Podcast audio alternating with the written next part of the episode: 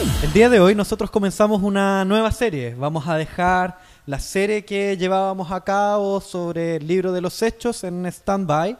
Vamos a dejar esa serie en pausa.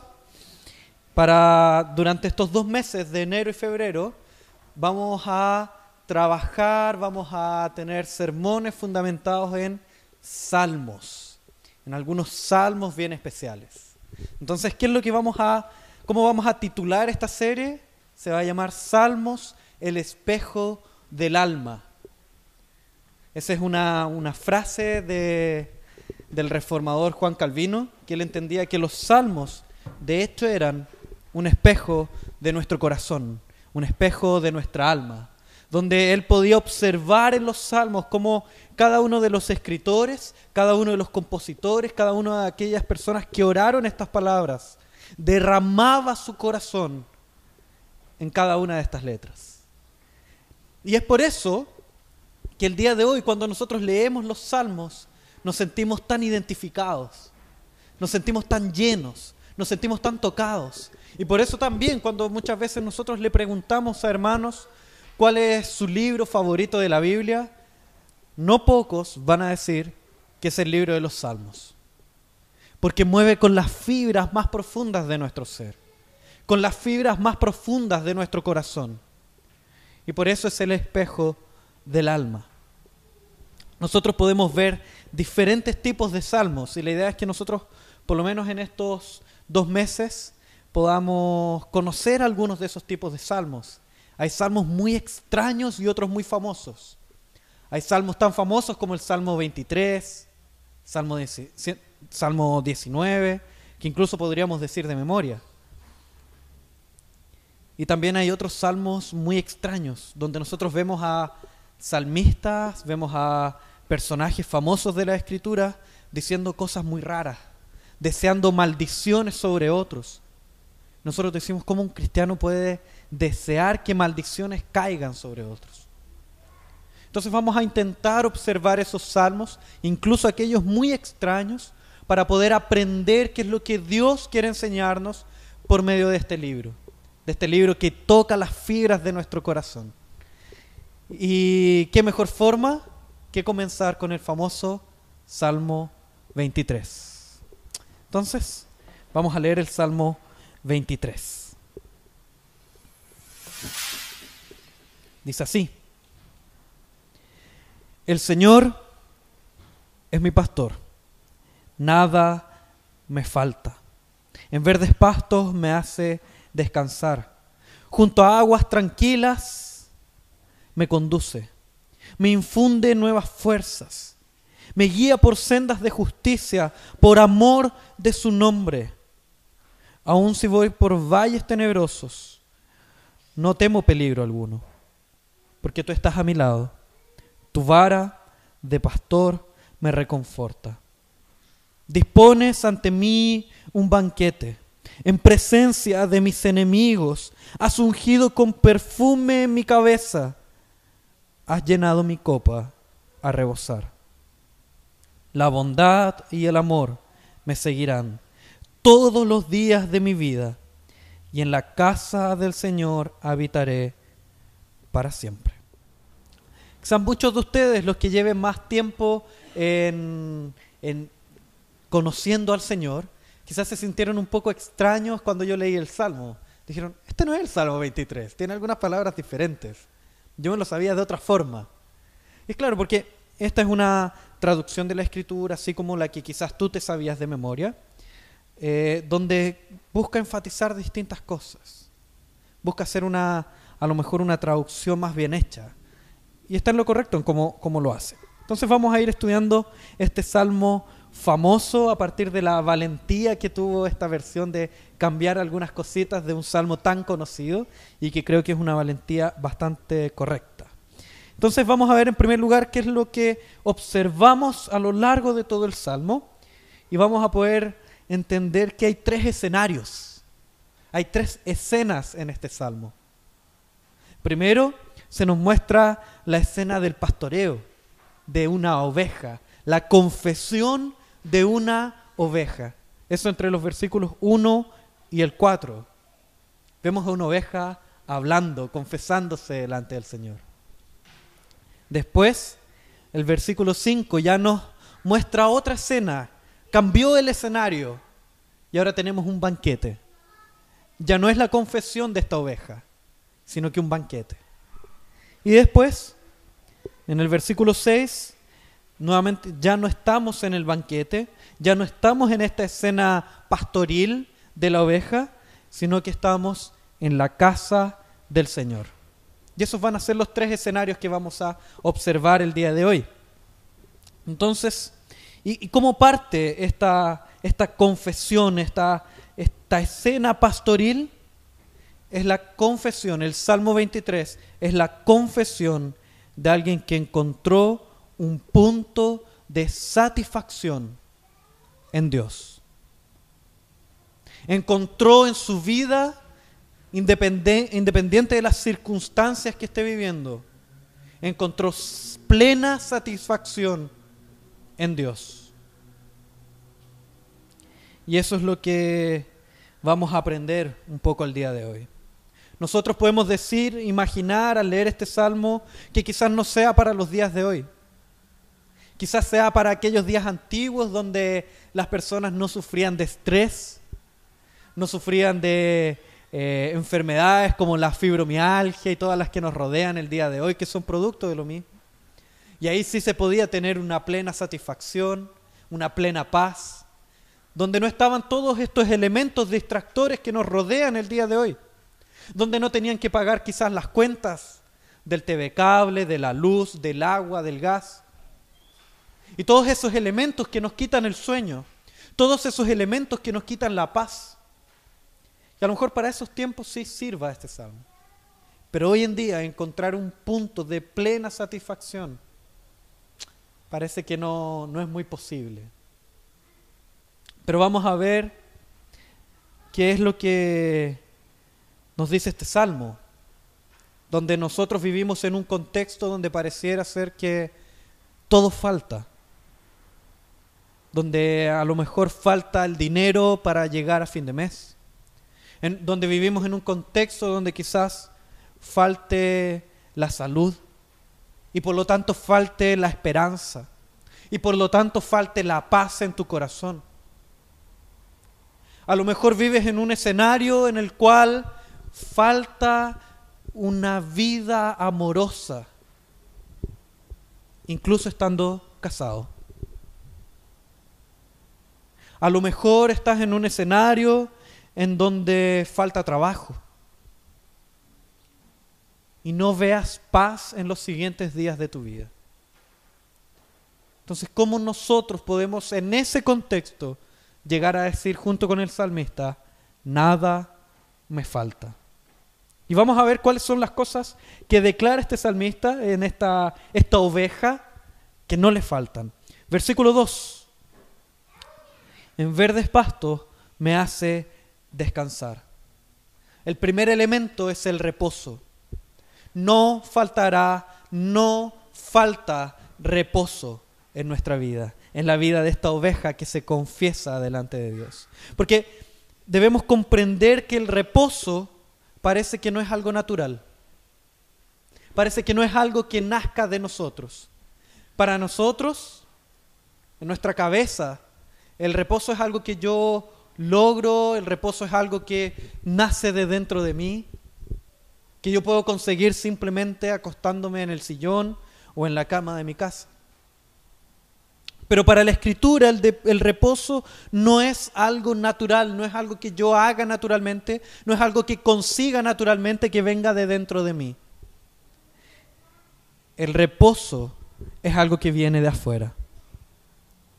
Es algo que alguien debe hacer en mi corazón para lograr este reposo? Por ejemplo, a modo de ilustración, tengo tres sobrinos, pero siempre eh, estoy generalmente con dos de ellos. Uno de ellos, al momento de levantarse, si yo, si en la familia no le decimos ninguna palabra, él va a ser la persona más lenta del mundo. De hecho, no va a hacer nada. Lo más probable es que él se levante, se siente en el sillón y ahí se quede todo el día frente a una tablet, lamentablemente. Y ahí va a permanecer. Y ahí va a estar. Y va a estar ahí todo el día sin moverse. Se va a formar una figura en el sofá de él cuando él salga. Va a permanecer la figura de él ahí. Y nosotros podemos imaginar a lo mejor que esa es una persona llena de reposo. Pero no es así. A pesar de lo chiquitito que es, hay inquietudes en su corazón, hay dificultades en su corazón, hay tristezas en su corazón. Es un corazón profundamente inquieto, a pesar de lo reposado que se vea. Porque el reposo no viene de dentro, el reposo viene de afuera. Y nosotros en este texto se nos muestra cómo es alguien que nos hace reposar. Y en esta confesión de esta oveja es el pastor, aquel que logra hacer con que se cree este reposo en el corazón de la oveja. De la misma forma ocurre en cada uno de nosotros. De la misma forma ocurre en tu vida cuando tú estás estresadísimo, estás lleno de cargas, lleno de pesos en tu corazón. Lo único que puede traer reposo no son las vacaciones que se avecinan, no son el salir para algún lado, no son el desconectarte del celular, a pesar de que todas esas cosas ayuden. El reposo verdadero llegará a tu corazón en la medida que te acerques a Cristo. En la medida que busques a Cristo en su palabra. Y es ahí donde tú te llenarás del verdadero reposo. O mejor dicho, es ahí donde serás llenado del verdadero reposo. Ahora bien, una imagen interesante que aparece acá es la de la oveja. Generalmente nosotros empezamos a interpretar el texto a partir de lo que nosotros entendemos de la oveja, a partir de lo que nosotros vemos en las ovejas. Y decimos, no, las ovejas son un animal dócil, medio lerdo, medio tonto, incluso a veces dicen en muchos sermones. Pero parece que la Biblia no lo ve así. Parece que la Biblia no ve a las ovejas de esa forma. Y para eso los invito a que nosotros vayamos a Ezequiel, capítulo 34, a leer un poco cómo la propia Biblia describe a este animalito.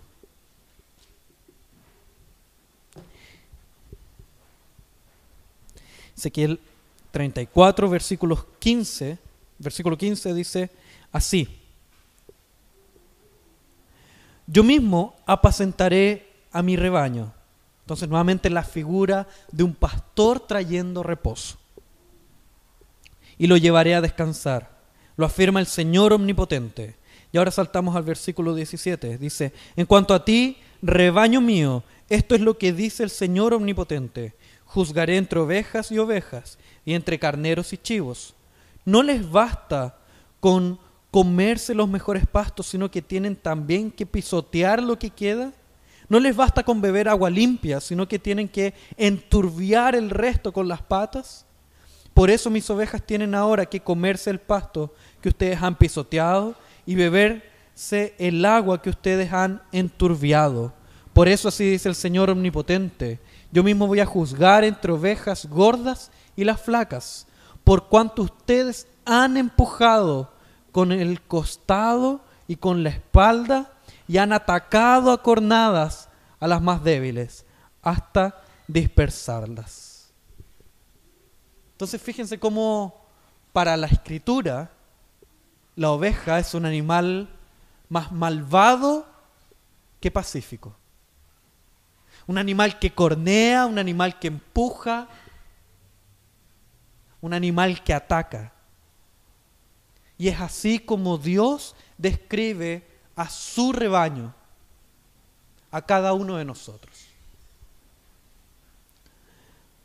Entonces cuando nosotros pensamos en, por ejemplo, la parábola de la oveja perdida, las 100 ovejas donde había una perdida y 99 que continuaban en el redil, y vemos a un pastor que deja las 99 en busca de esa perdida, muchas veces nosotros entendemos esa parábola como pucha pobre ovejita, torpe, medio burra, que se perdió, que se enganchó. Pero parece ser que a la luz del texto que acabamos de leer y a la luz de lo que la Biblia habla al respecto de esto, es una oveja que quizás fue empujada, una oveja que quizás fue corneada. Y eso nos muestra un poco del contexto en el cual Dios trae reposo a nuestro corazón. El día de hoy, capaz que tú estés sufriendo. Es posible que tú estés pasando por momentos de incomodidad, por momentos de tristeza, por momentos de desesperanza, por momentos en los cuales tú ves hacia adelante y ves todo oscuro, por momentos en los cuales a lo mejor hay otras personas que te hacen zancadillas, por momentos en los cuales que aquellas personas que deberían cuidar de ti no lo están haciendo. Por momentos en los cuales hay personas que deberían apoyarte y te están enterrando cuchillos por la espalda. Déjame decirte que en esos momentos, solo por medio de la palabra y de la obra de Cristo, tú podrás encontrar reposo. En momentos así de horribles, tú podrás encontrar paz únicamente en Cristo y en su palabra. Pero el siguiente elemento que no falta y completamente unido con el anterior es el guía, donde se muestra que en el versículo 3, que este pastor infunde nuevas fuerzas y me guía por sendas de justicia. Cierta vez eh, estábamos en un lugar completamente desconocido, y no sabíamos qué hacer con mi familia, no sabíamos para dónde ir, como si nos hubiesen tirado en un lugar y de ahí no sabíamos qué más existía a nuestro alrededor. No teníamos idea cómo llegar a nuestro destino. Hasta que de repente decidimos pedir ayuda. Y nos acercamos a un caballero y era muy arisco, muy frío, muy rudo, muy pesado, podríamos decir. Pero él sabía perfectamente a dónde nosotros nos dirigíamos. Y sinceramente, para nosotros fue un alivio el poder estar con esa persona. Por más pesada que fuera, él sabía a dónde nosotros íbamos. Y podía guiarnos hasta donde nosotros fuéramos. Ahora bien, esto se une también con el Salmo 22. El Salmo 23 es la continuación del Salmo 22. Y quisiera que nosotros fuéramos también al Salmo 22 y pudiésemos ver algunas cosas que ahí aparecen para poder comprender por dónde esta, esta oveja está siendo guiada. Vemos Salmo 22. Dice así en esta sección, a partir del versículo 1 que es el mismo David quien escribió este salmo. Dice, Dios mío, Dios mío, ¿por qué me has abandonado? Parecen conocidas estas palabras, las palabras de Cristo en la cruz. Lejos estás para salvarme, lejos de mis, lejos de mis palabras de lamento. Dios mío, clamo de día y no me respondes, clamo de noche y no hallo reposo. Pero tú eres santo, tú eres rey, tú eres la alabanza de Israel. Versículo 6. Pero yo, gusano soy y no hombre. La gente se burla de mí. El pueblo me desprecia. Cuantos me ven, se ríen de mí. Lanzan insultos, meneando la cabeza.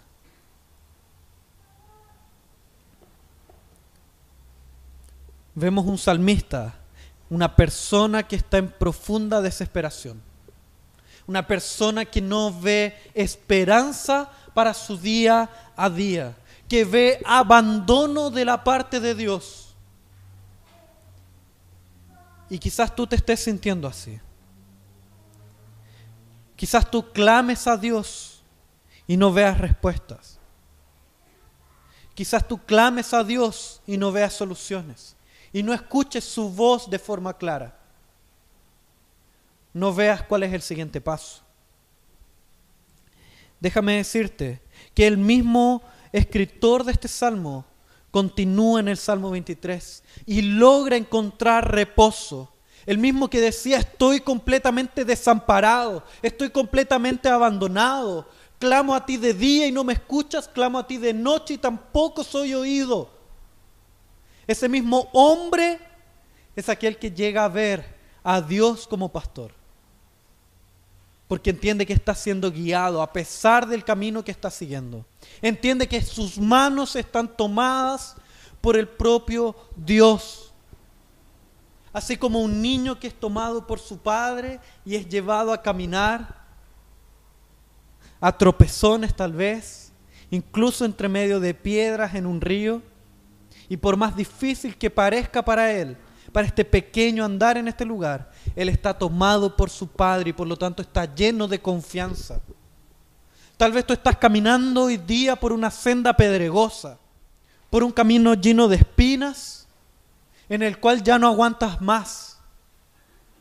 Pero confía en Jehová, en aquel que ha tomado tus manos y puede llenar tu camino de reposo, puede llenar tu camino de paz, por más piedras que hayan a tu alrededor.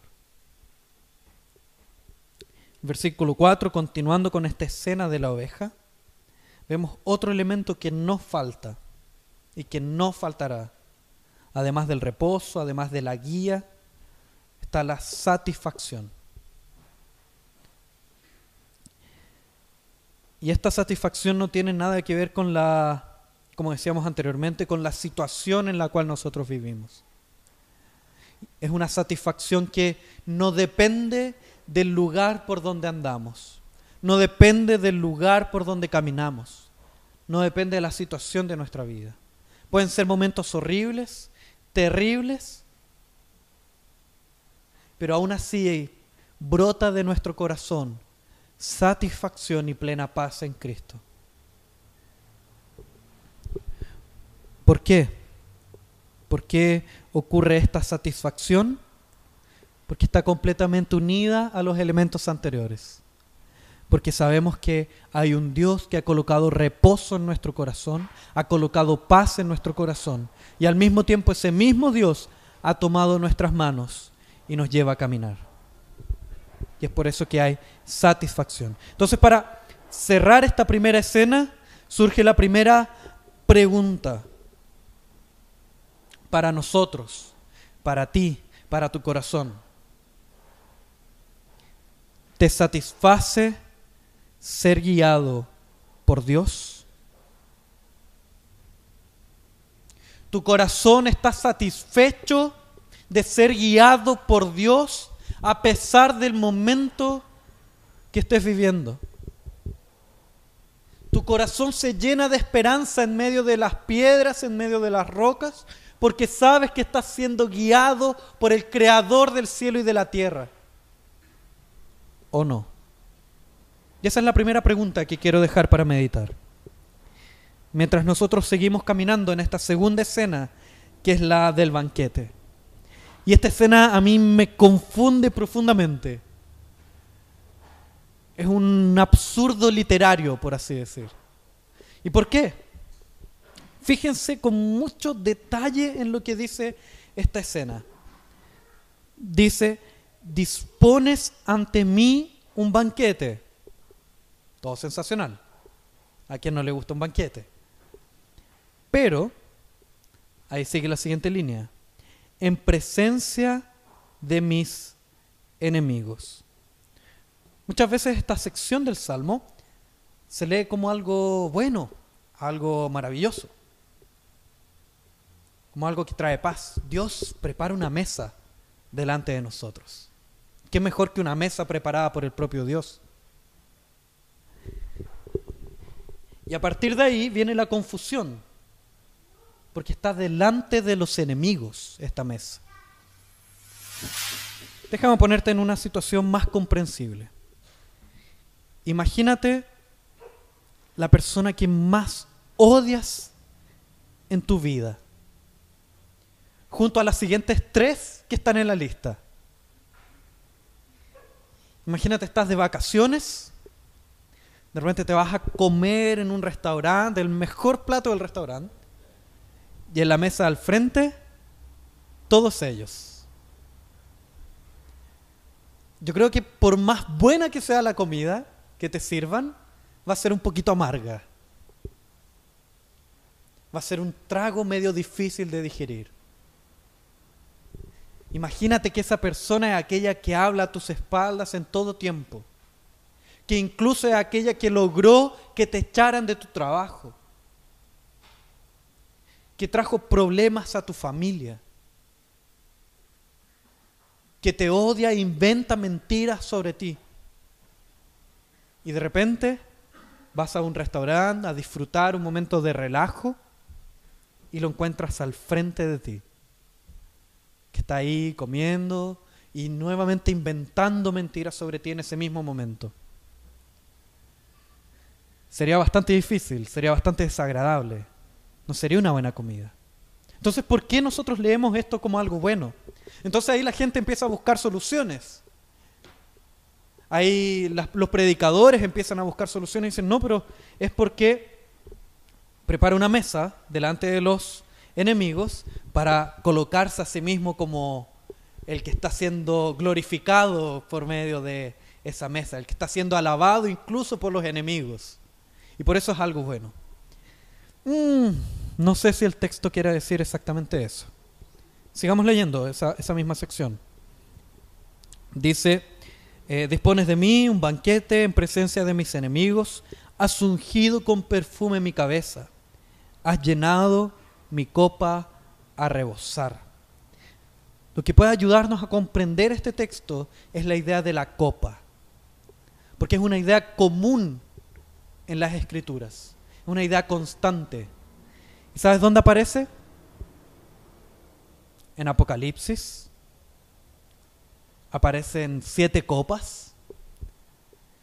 También en, en Jesús Jesús en un momento habla de una copa, de un cáliz. ¿Y qué es lo que él dice al respecto de ese cáliz?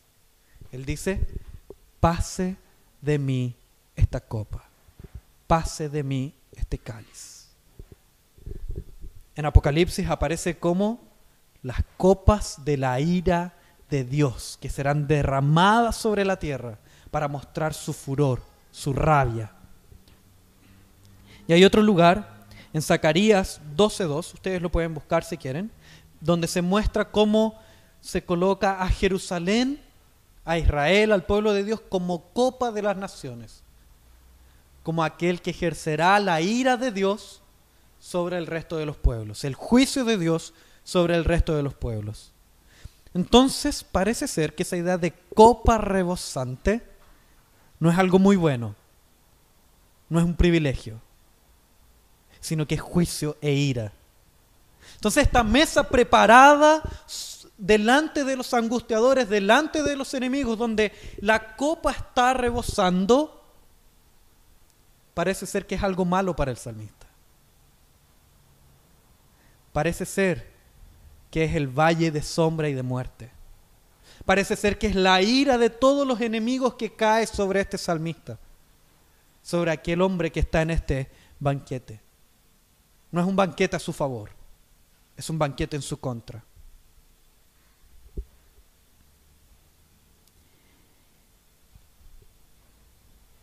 Y es aquí donde podemos ver un elemento interesante,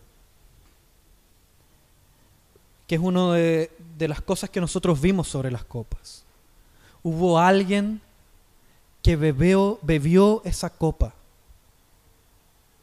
así como nosotros merecemos la ira de Dios, y como nosotros, antes de la obra de Cristo aplicada a nuestro corazón, teníamos por enemigo a Dios, éramos por naturaleza enemigos de Dios, y es así como esta copa de la ira de Dios estaba por caer sobre nosotros, por ser derramada sobre nosotros.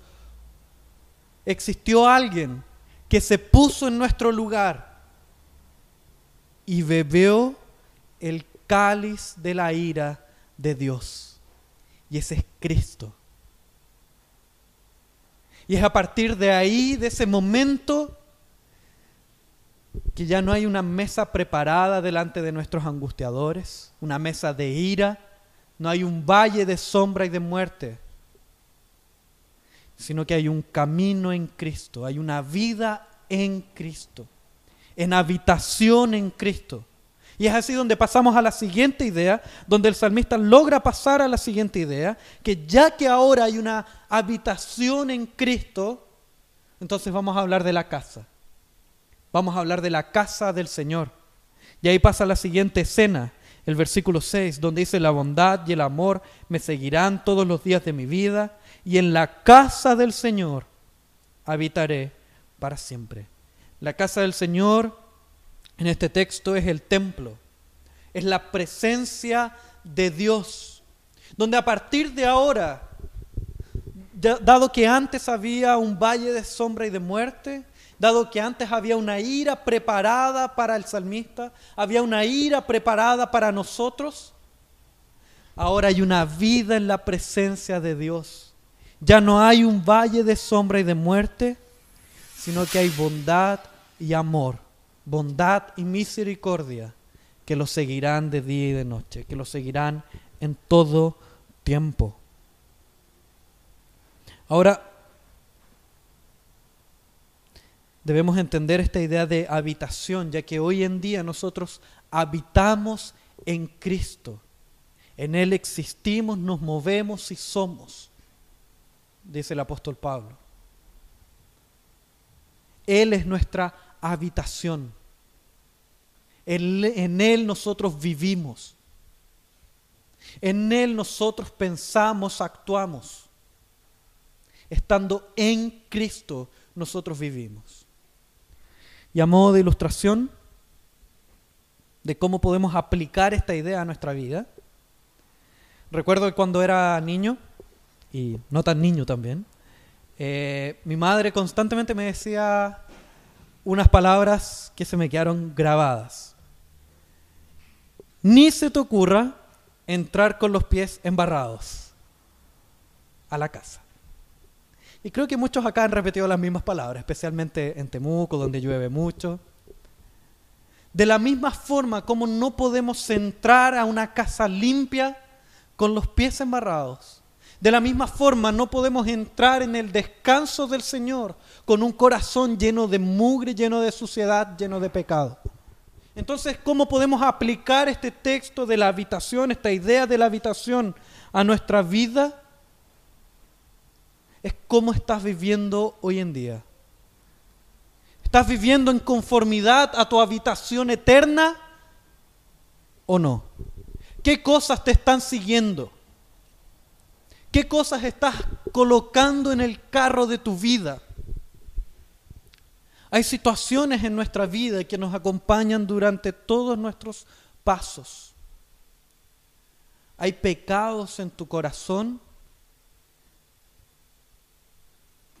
que sus consecuencias quizás te acompañen durante mucho tiempo. Hay ideas en tu cabeza que les das tantas vueltas que se van a convertir en una tentación permanente en tu corazón. Hay prácticas en tu vida que ensucian de tal forma tu corazón que te van a seguir en cada uno de tus pasos. Y entonces es ahí donde podemos hacernos la pregunta, ¿qué es lo que nos está siguiendo? ¿Son bondad y misericordia? ¿Son bondad y amor? ¿Es la palabra de Dios aquello con que nosotros, con que tú estás llenando tu corazón? ¿O lo estás llenando de basura, de inmundicia, de pecado? de pensamientos que quiebran una relación con Dios de actitudes que destrozan esta relación de amor que ha sido restaurada por Cristo? ¿Con qué estamos llenando nuestro corazón? ¿Qué nos sigue en cada uno de nuestros pasos?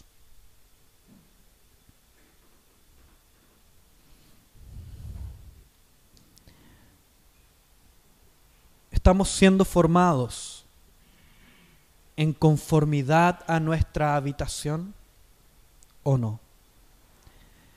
Déjame decirte que cada uno de nosotros anhela la venida de Cristo. Yo tengo plena confianza de que tu anhelo mayor es que Cristo vuelva. Porque a partir de ahí todas esas cosas asquerosas que nos siguen, que siguen a nuestro corazón y revolotean alrededor de nuestro corazón, desaparecerán. Y yo sé que tú quieres que eso desaparezca. Déjame decirte que ese lugar de habitación, ese día que Cristo vuelva y nos entregue ese lugar que ha preparado, es un lugar santo, sin mancha, sin mugre, sin pecado. Y entonces si nosotros anhelamos tanto vivir en ese lugar, entonces ¿por qué insistimos tanto en este mundo de llenarnos de suciedad, de mugre y de pecado? ¿Por qué insistimos tanto en huir de la bondad y del amor? Siendo que nuestra casa eterna, lo que supuestamente anhelamos, es bondad y amor. Te invito a observar esa incongruencia que quizás hoy en día exista en tu corazón. Te invito a que puedas verla, puedas abrir los ojos a esta realidad puedas colocarte en la presencia del Dios santo, pero el Dios misericordioso, el Dios de amor. Puedas arrodillarte delante de este Padre, de este Padre amoroso, quebrar tu corazón delante de este Padre amoroso, pedir perdón y declarar junto con el salmista, Jehová, tú eres mi pastor y pastos delicados me pastorearás. Junto a aguas de reposo me guiarás. Decir que aunque andes en valle de sombra y de muerte, no temerás mal alguno. Porque Él infunde nuevas fuerzas. Porque Él te guía por sendas de justicia. Te invito a mirar a este pastor como una oveja que quiere ver su corazón transformado